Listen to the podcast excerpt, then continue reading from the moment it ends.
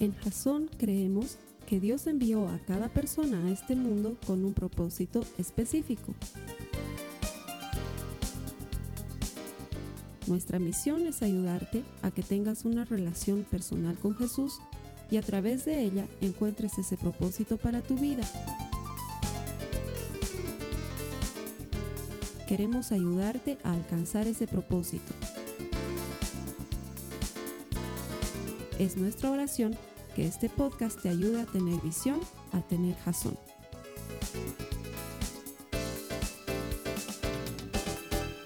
Filipenses es una carta de cuatro capítulos y el último capítulo es todo.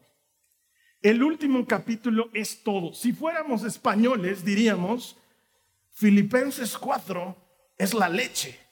Es, es todo. Sí, ahí está todo. Las anteriores semanas solo nos han estado dando pistas para llegar a Filipenses 4 y eso es lo que vamos a ver hoy.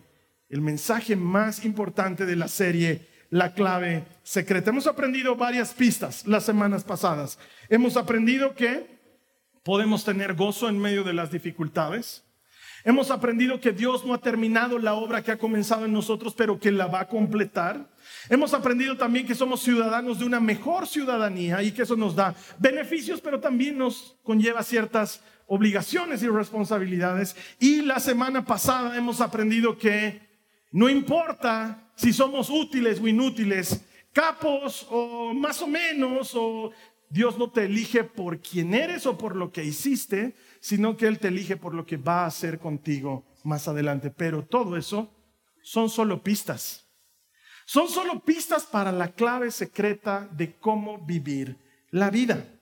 Y en las películas hemos estado asociando mucho esta serie con películas de espionaje y misterio y pistas.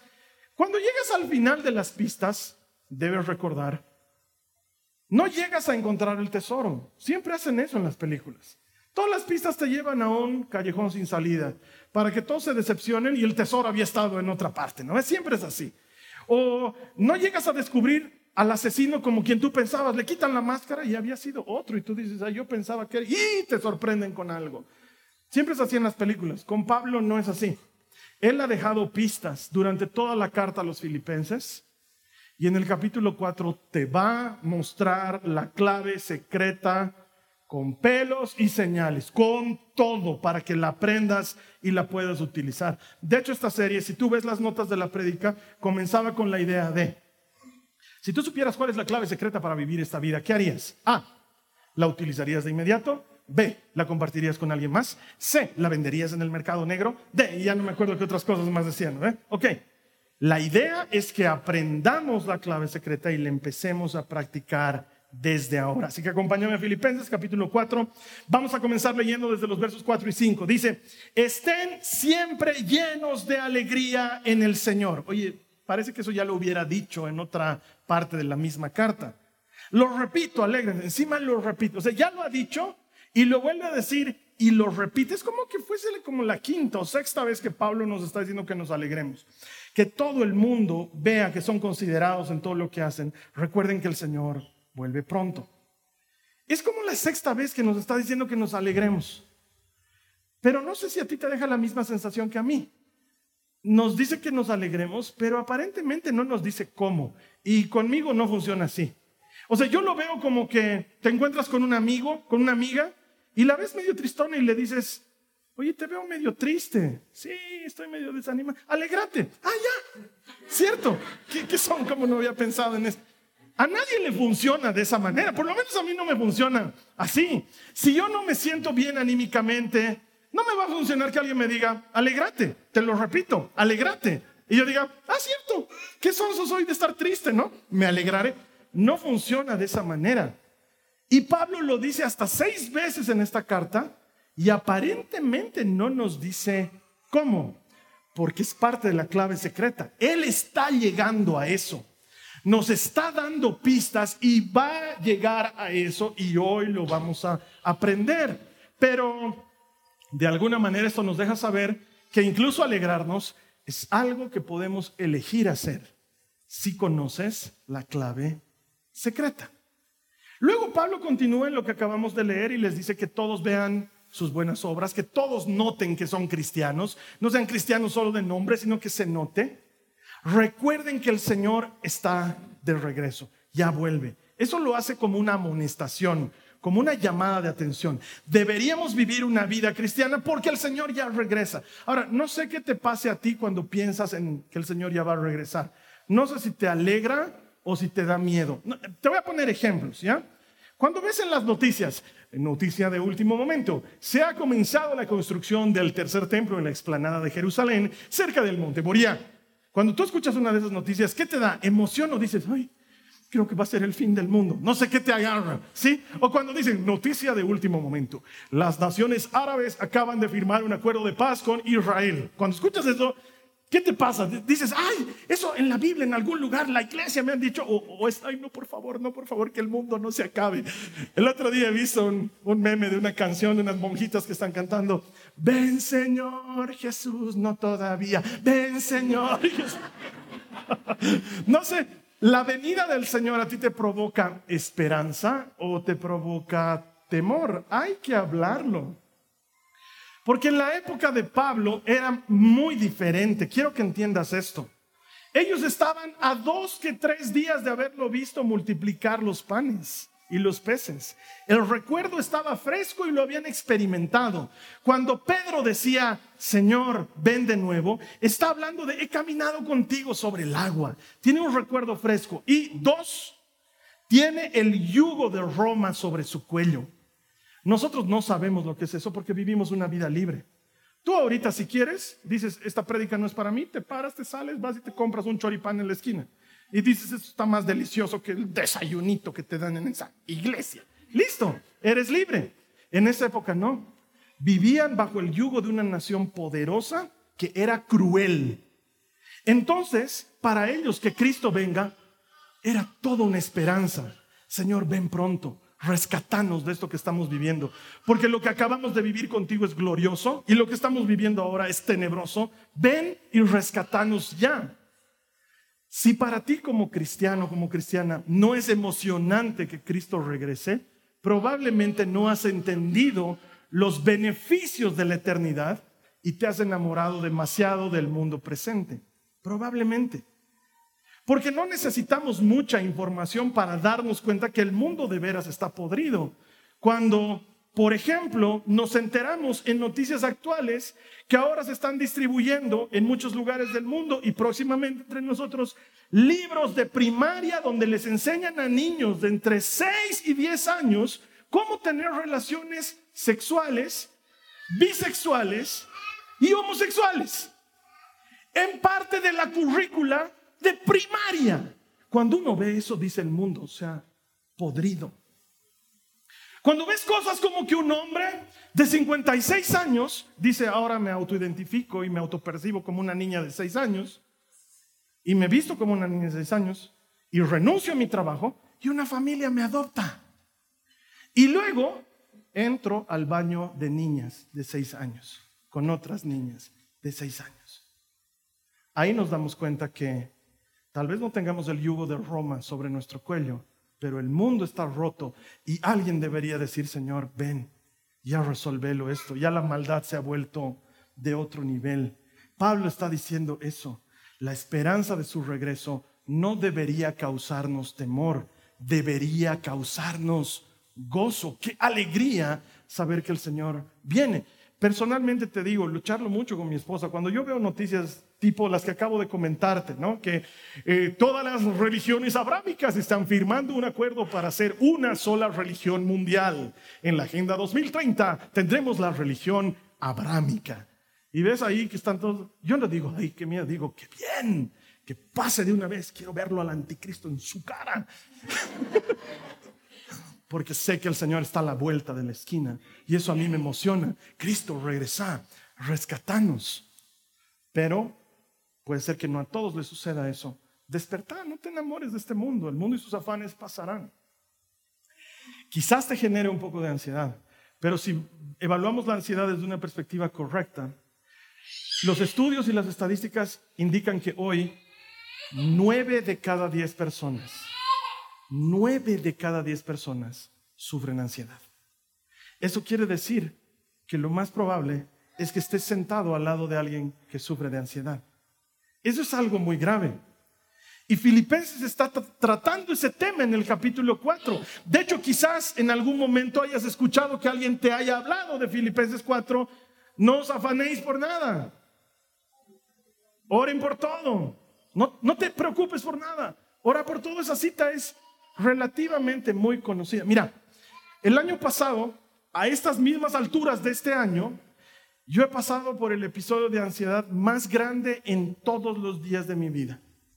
La ansiedad que he enfrentado durante esa época ha sido tan grande y tan fuerte que literalmente yo sentía que alguien me había robado mi alma. Así lo sentía. Sentía que no tenía un motivo para estar alegre, estaba preocupado constantemente y no le veía solución a mi problema. Mi esposa me regaló dos devocionales en la misma aplicación de Biblia en la que leemos las notas de la prédica. Y me dijo, esto me ha ayudado a mí a salir de ansiedad, tal vez te ayude.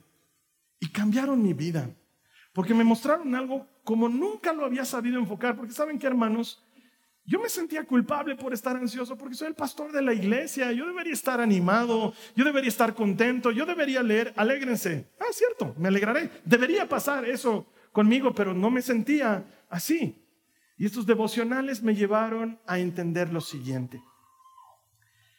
Yo no puedo decirte, no te preocupes por nada como si yo supiera lo que te está pasando.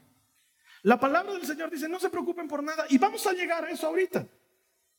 Pero es como ir al médico y que en lugar de que el médico te haga una valoración clínica, te diga, ah, sí, usted lo que necesita es dos ibuprofenos de 600 cada 8 horas. Y yo le diría, doctor, pero no me va a revisar. Ah, clarito, tienes cara de que necesitas ibuprofeno.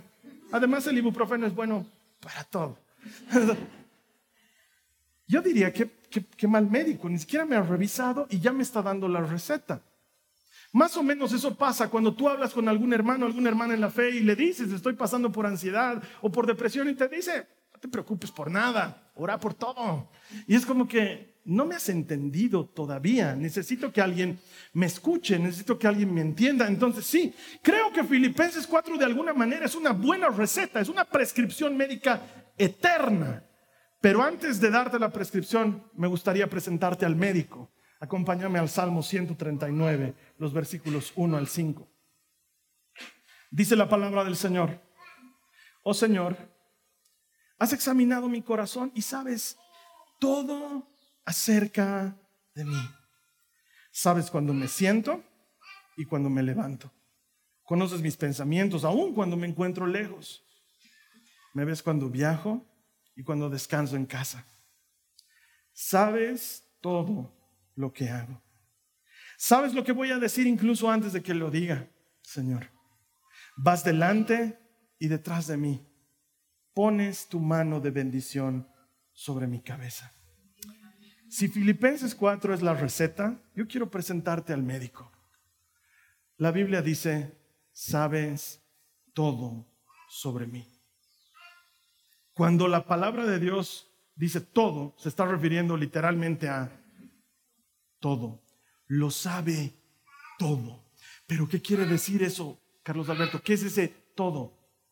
Sabe cuando estás triste. Y sabe por qué estás triste. Sabe de todas esas veces que has esperado que tu familia se vaya de la casa para poder llorar a solas. Él estaba ahí. Él lo ha visto. Sabe todas esas veces que has decidido entrar a ducharte cuando uno no entra a ducharse para poder llorar tranquila o tranquilo bajo el agua. ¿Sabe todas esas veces que has esperado que tu pareja se duerma para tú poder llorar sobre tu almohada? Y sabe que nadie te ha consolado. Él lo ha visto todo. Ha visto cuando te han rechazado. Ha visto cuando has dado lo mejor de ti y nadie lo ha valorado. Él lo ve todo. Él lo conoce todo. Él lo sabe todo. No sé si alguna vez has escuchado esta canción de los 80 de este famoso grupo británico llamado The Police. La canción dice así, Every breath you take. ¿La sabías escuchar? ¿Sí? ¿Sabías que no es una canción romántica, sino es una canción de un stalker? ¿Sabías eso? ¿Qué es un stalker, Carlos Alberto? Excuse my French. un acosador. ¿Sí? Es de un tipo que ha terminado su relación con una chica y entonces le dice, a cada paso que des, a cada lugar que vayas, cada café que te tomes, voy a estar mirándote. Desde esa perspectiva es creepy, da miedo, ¿no? Un tipo que está detrás de ti, pero ¿sabes qué? Eso es lo que hace el Señor. Él está detrás de ti. No importa dónde vayas, de camino al trabajo, está contigo. De regreso a la casa, está contigo.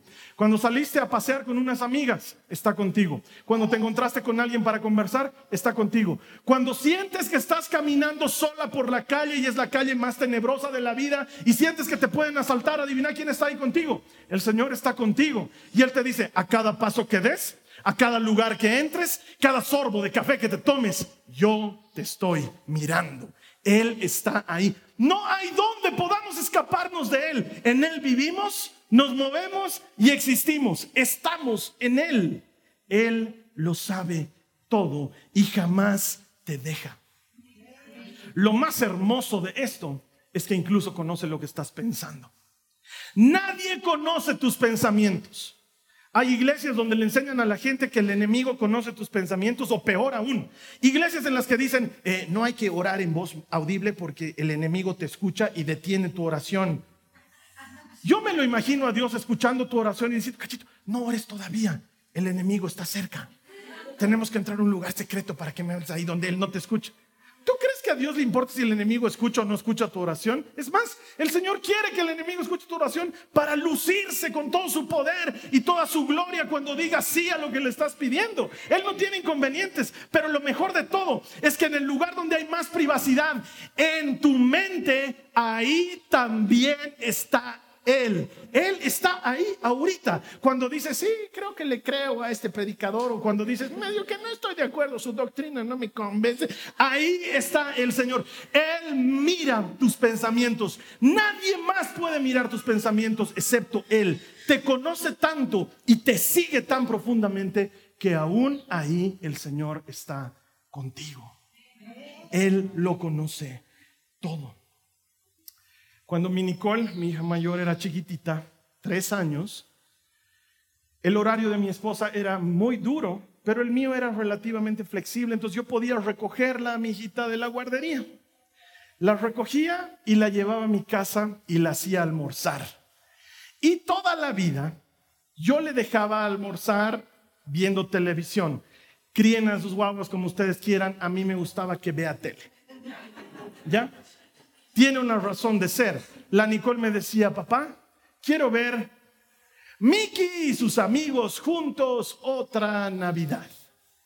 Ese video lo hemos visto 800 veces. Corrijo. Ese video lo ha visto la Nicole 800 veces. Porque ella miraba a Mickey y sus amigos juntos otra Navidad, pero yo miraba a Nicole. Yo ponía ese video porque no había nada más extraordinariamente hermoso que verla comiendo mientras veía ese video. Y mientras ella veía el video, yo le daba de comer y veía cómo abría su boca y cómo masticaba. No se distraía, me ponía su boca así de costado, pero seguía viendo. Abría la boca y yo veía sus dientecitos perfectos y su lengüita y su boca y me recibía la comida y comía y se reía, se hacía hacia atrás, apuntaba en la pantalla y yo la veía a ella. No me interesaba si era Mickey o Goofy o quién sería. Ella estaba bien y yo la estaba viendo a ella. Y esa media hora de darle de comer era todo para mí ver sus ojitos, ver su cabello, ver su piel, ver sus detalles. Y así es como el Señor te mira. Él te mira porque te ama con locura. Mira cada detalle, mira tus gestos y tus palabras y tus acciones y tu manera de hacer las cosas y se deleita. Le encanta. Y tú estás en el espejo, maquillándote, renegando porque tienes un ojo más chico que el otro. Y el Señor mira tus ojos y dice, son perfectos, quedan bien. Es más, el que uno esté más caidito que el otro encaja con tu carita redonda. Y tú dices, odio mi cara redonda. Y empiezas a darle sombras para que se vea más cuadrada. Y el Señor dice, le estás aumentando mucho, yo quería que sea redonda. Sí, te ves bien con sombras también, pero redonda es perfecta. Él te ama le encantas, se deleita en mirarte. Eso es lo que está diciendo el Salmo 139. Me miras, me miras. El Señor te mira y te ama y te entiende y te atiende como un padre enamorado de su hija. Así el Señor con profundo amor te mira y te escucha. Cuando la gente llega al Salmo 139 donde dice, no ha llegado la palabra a mi boca y tú ya la conoces entera. Mucha gente dice, ¿y entonces para qué oro? Si de todas maneras el Señor ya sabe lo que voy a decir. ¿Y sabes qué? Sí, ya sabe lo que vas a decir. Es la verdad. Él lo sabe todo. Sabe lo que vas a decir y lo que no vas a decir. Lo conoce todo. ¿Y entonces para qué oro? No oras para que Él se entere de lo que vas a decir. Oras porque Él ama escucharte le produce una inmensa satisfacción que seas capaz de creer que le puedes pedir eso que le vas a pedir. Porque se necesita fe para pedir algo así, si no, no lo pedirías. Y cada vez que le dices, Señor, quiero pedirte por esto, Él se deleita en el sonido de tu voz, en el contenido de tu oración, porque Él ya sabía lo que ibas a pedir. Pero es extraordinario para Él escucharte, pedírselo. Él ama escucharte somos nosotros los que nos privamos de, hablarle. Por eso cuando vienes a la asamblea, en el momento de la alabanza, te exigimos, habla con el Señor, habla con Él, porque esto se trata de Él, no se trata de ti. Me encantaría que se trate de ti. Ven destruido a la iglesia, te vamos a devolver compuesto a la vida. No, ven destruido si quieres también, no hay problema. Pero esto se trata de Él. Y sabes qué, Él es así.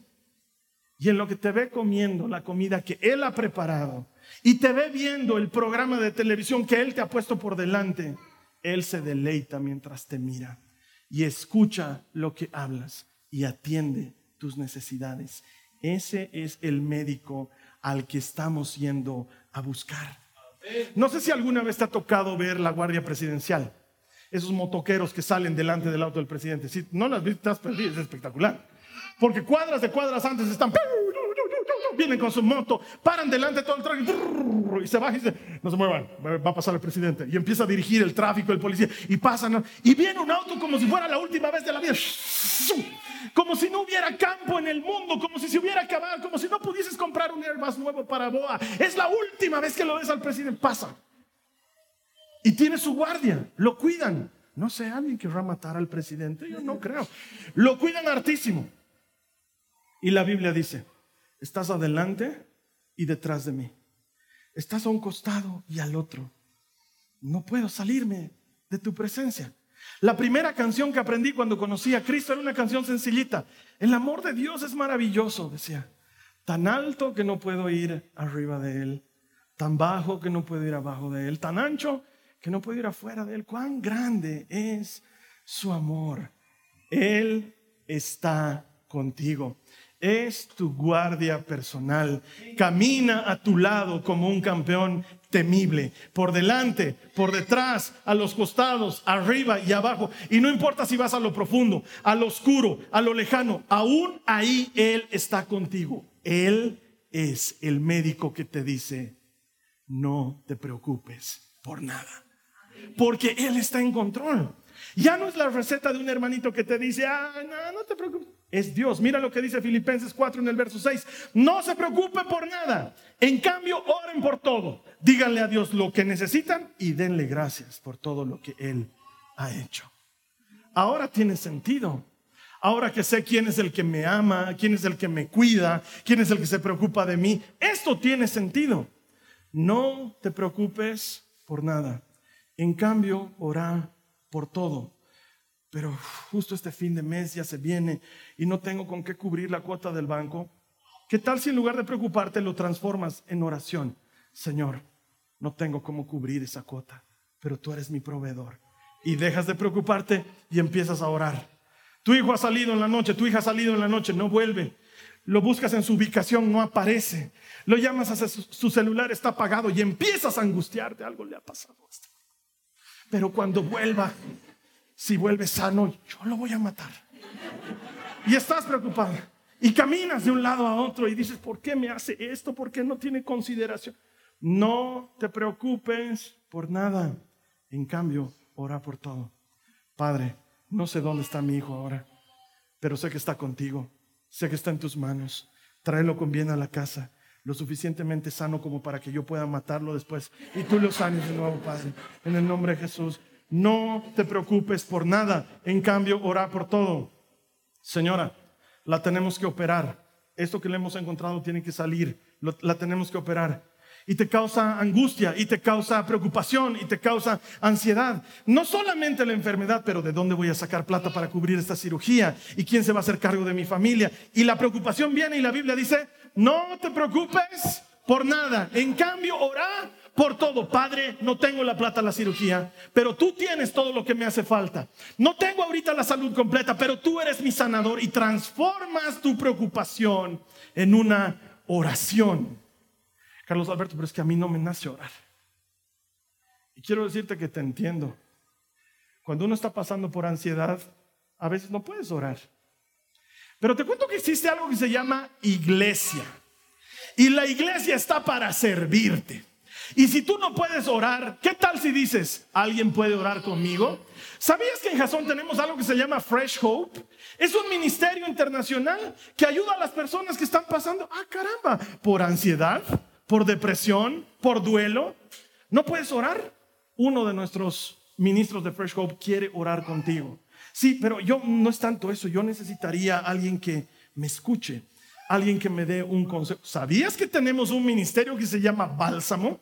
Es un grupo de consejeras y consejeros que no solamente está dispuesto a escucharte, pero también a darte palabra del Señor para salir adelante. Para que cuando tú no puedas dejar de preocuparte y no puedas orar por eso que te está preocupando, alguien más pueda orar contigo y por ti. Porque para eso el Señor nos ha dado una iglesia. Lo único que necesitas es decir, ayúdenme. Y en ese momento estamos nosotros para servirte. No te preocupes por nada. Empezá a orar por todo. Ahora, hago un pequeño paréntesis. Como alguien que ha luchado con ansiedad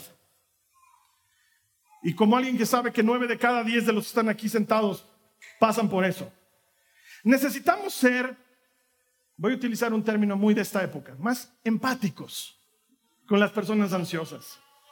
Con cosas tan sencillas como, por ejemplo, ¿Por qué la gente le dice a la gente, necesito hablar contigo? ¿Por qué le haces ese daño? ¿Tú sabes lo que genera eso en la mente de una persona ansiosa? Sabes, porque tienes ansiedad. ¿Y entonces por qué lo haces con alguien más? Imagínate que yo ahorita le digo al Kevin, Kevin, no te vas a ir, vamos a charlar antes de que te vayas. ¿Qué he hecho? ¿Qué me va a decir el Carlos Alberto? Pero ¿qué tal si le digo, Kevin, no te vas a ir un ratito antes de que te vayas. He visto el video que has grabado y quiero hablarte de eso. Ah, ya no hay pues ansiedad, ¿no ve? Ya no hay problema, pero hablamos a la salida. ¿Qué he hecho? ¿Dónde estaba mirando? ¿Qué cosa he dicho? ¿Por qué me quiere terminar? No, no es... Y yo no entiendo por qué la gente, Carlos Alberto, necesito hablar urgente contigo. Y no me dicen de qué. Yo ese rato digo, se habrá enfermado de algo. No, otra vez vamos a tener, se quiere ir de la iglesia. No le ha gustado lo que hemos, le han dado desayuno, porque avise. No es más fácil que me digas, Carlos Alberto, necesito hablar contigo de un tema personal. Nada contigo, es un tema personal en el que me puedes ayudar. Ah, ya, no pasa nada. Pero qué horrible es cuando la gente te dice, se hacen a los misteriosos. Hay algo de lo que quiero hablar. Yo sé que tal vez sean tema personal y no quieras decir, ¿no ve? Eh, quiero hablarte contigo, mi, esposo me ha metido los cachos. Tal, vez no me quieres decir porque quieres decírmelo cuando charlemos. Pero no me dejes en la angustia, ¿no ve? Dime, quiero hablar contigo de algo de mi familia. Listo. Haz eso con toda la gente por amor de Jesucristo. No seas misterioso. No mandes mensajitos de, ¿te puedo llamar? No, no me puedes llamar. Pero te puedo llamar, quiero hablar del ministerio de intercesión. Sí, llámame media hora. ¿Me entiendes? es solamente un poquito de entender cómo está sufriendo la persona que pasa por ansiedad, porque aún se sigue preocupando. Aunque la Biblia dice no te preocupes por nada, se sigue preocupando. Pero la promesa es, no te preocupes por nada, ora por todo. Verso 7. Así experimentarás la paz de Dios. ¿Qué cosa? La paz de Dios. Que supera todo lo que podemos entender. La paz de Dios cuidará su corazón y su mente mientras vivan en Cristo Jesús. Vas a orar, dice Pablo, y vas a experimentar paz. Tal vez no cambie tu circunstancia. Tal vez la situación siga siendo la misma. Tú no vas a ser la misma persona. Cuando oras, Dios te da paz. De hecho, la Biblia dice que Dios es paz. En Él vivimos, nos movemos y existimos. Cuando tú oras por tu preocupación, la cambias de preocupación en oración, Dios te abraza con su paz para que experimentes esa sensación de estar completa, completo en su presencia. Y su paz se transforma en un lugar de refugio el nombre del Señor es una torre fuerte, es un lugar de refugio, dice la Biblia. A Él va el justo, corre el justo y es resguardado, es protegido.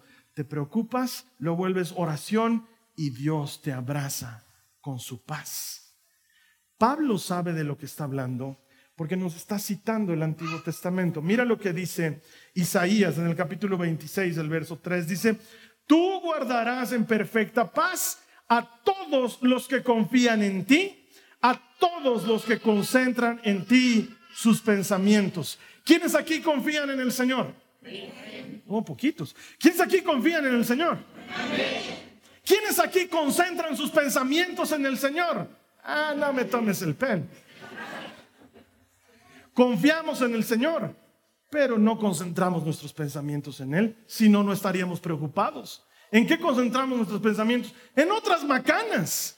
Dejamos que nuestra mente se vaya por otro lado. Sean noticias, sean chismes, sean series de Netflix, sean memes de Internet. Dejas que tu mente se vaya por otro lado. Con razón luego estás preocupado, preocupado.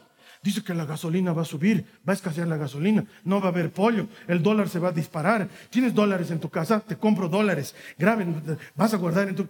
¿Por qué? Es que me ha llegado un mensaje de WhatsApp en el que me dice, tengan cuidado, los bancos van a colapsar. ¿De dónde te ha llegado ese mensaje de WhatsApp? De mi amigo.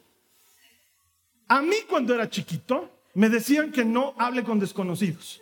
A ti te llega un mensaje de WhatsApp de X y lo crees. O sea, ¿en qué quedamos?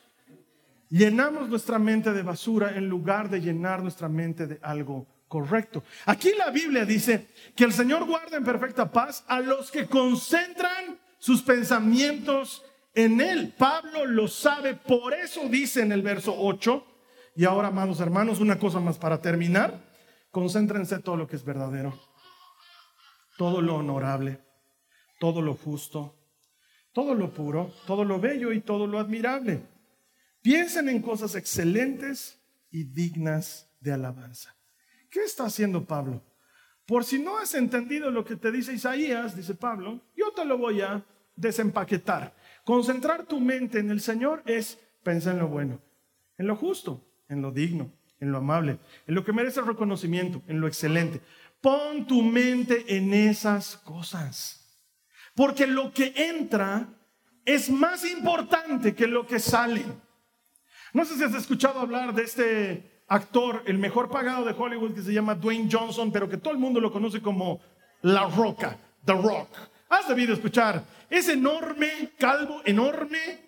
Está fuerte el hombre. Iba a ser hace un tiempo atrás una película que se llama Black Adam. Se ha preparado 15 años para hacer esa película. Te estoy diciendo la verdad. 15 años. 15 años ha vigilado su alimentación, 15 años ha vigilado su ejercicio, 15 años ha vigilado su sueño. Una semana antes de filmar la película, incluso la cantidad de agua que tomaba era vigilada. Porque si, si él quería que los músculos se dibujen en el traje, necesitaba estar deshidratado.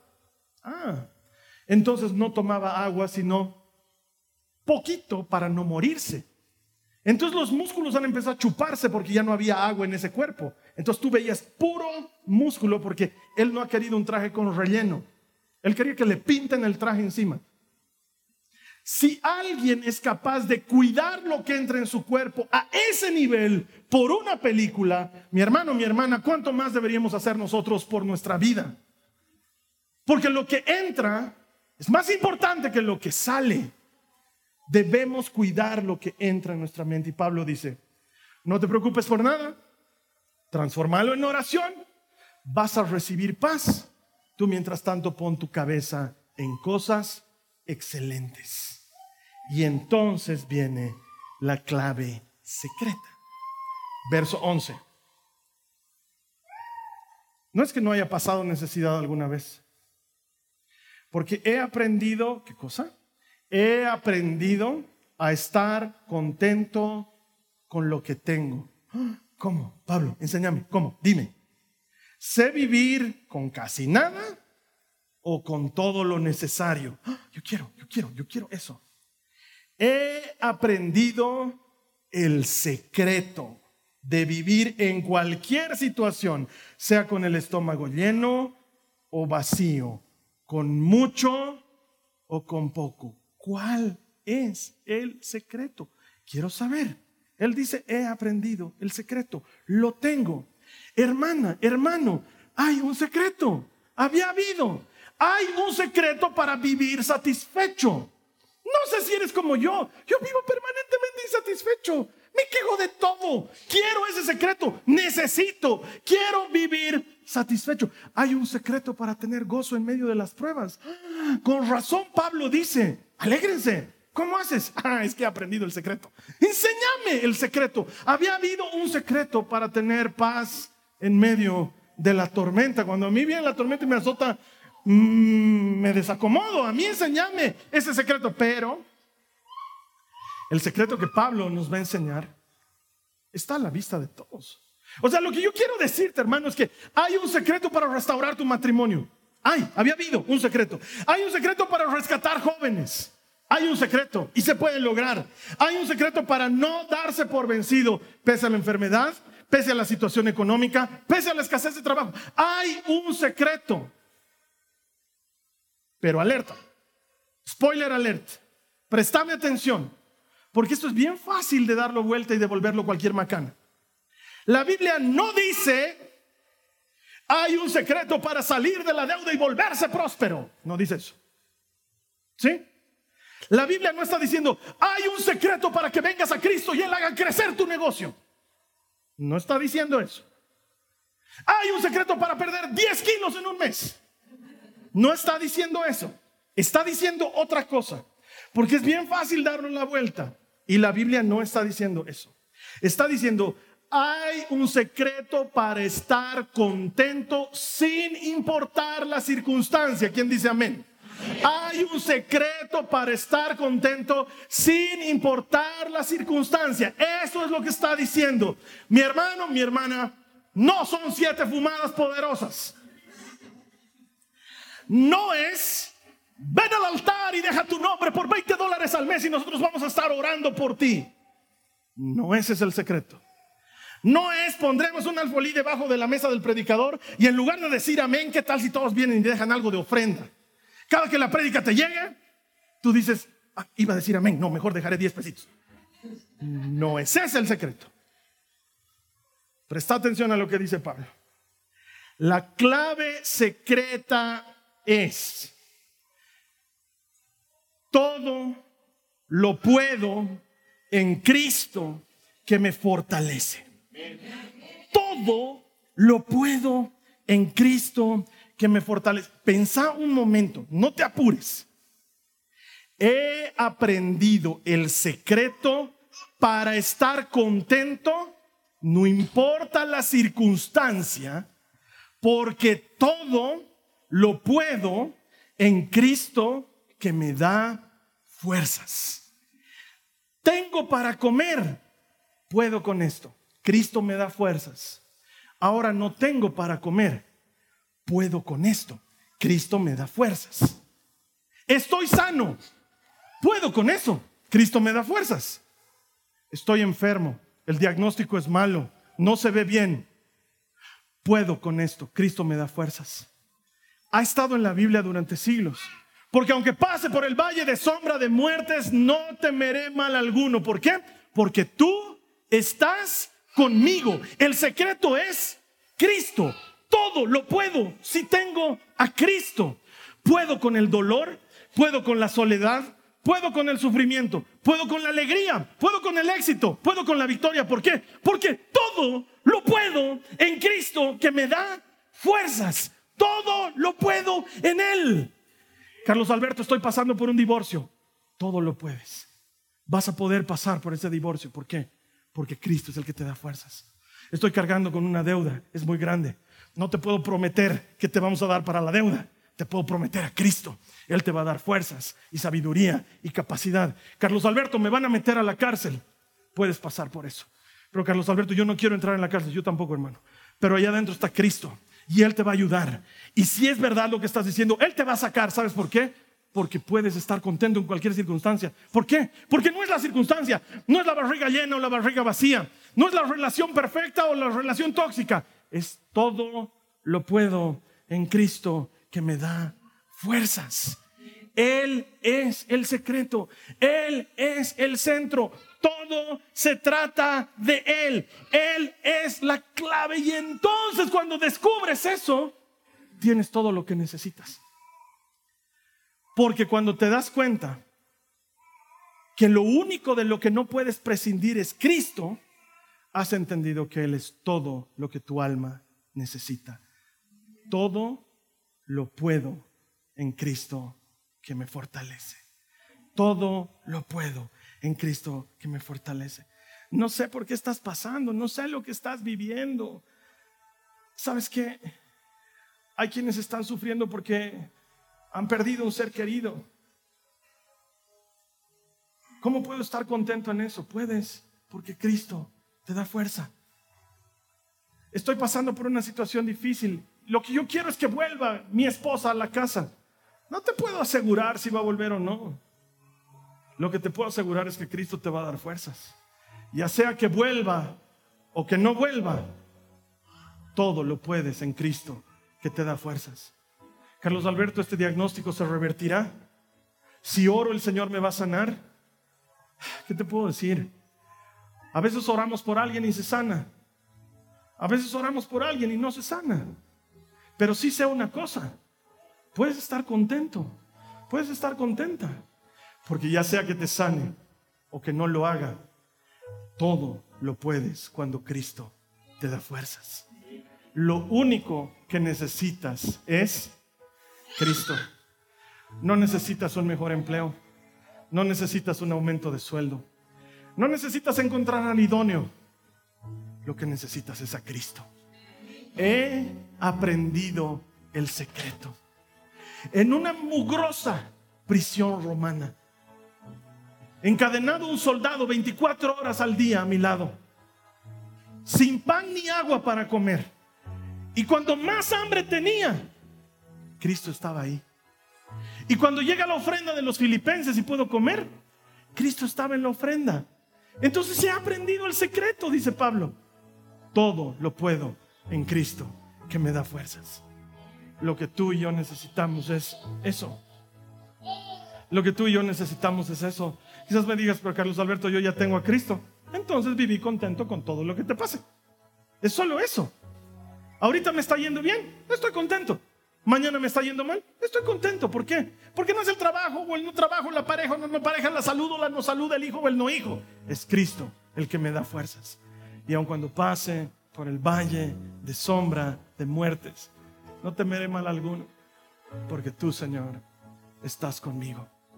Jesús es el centro.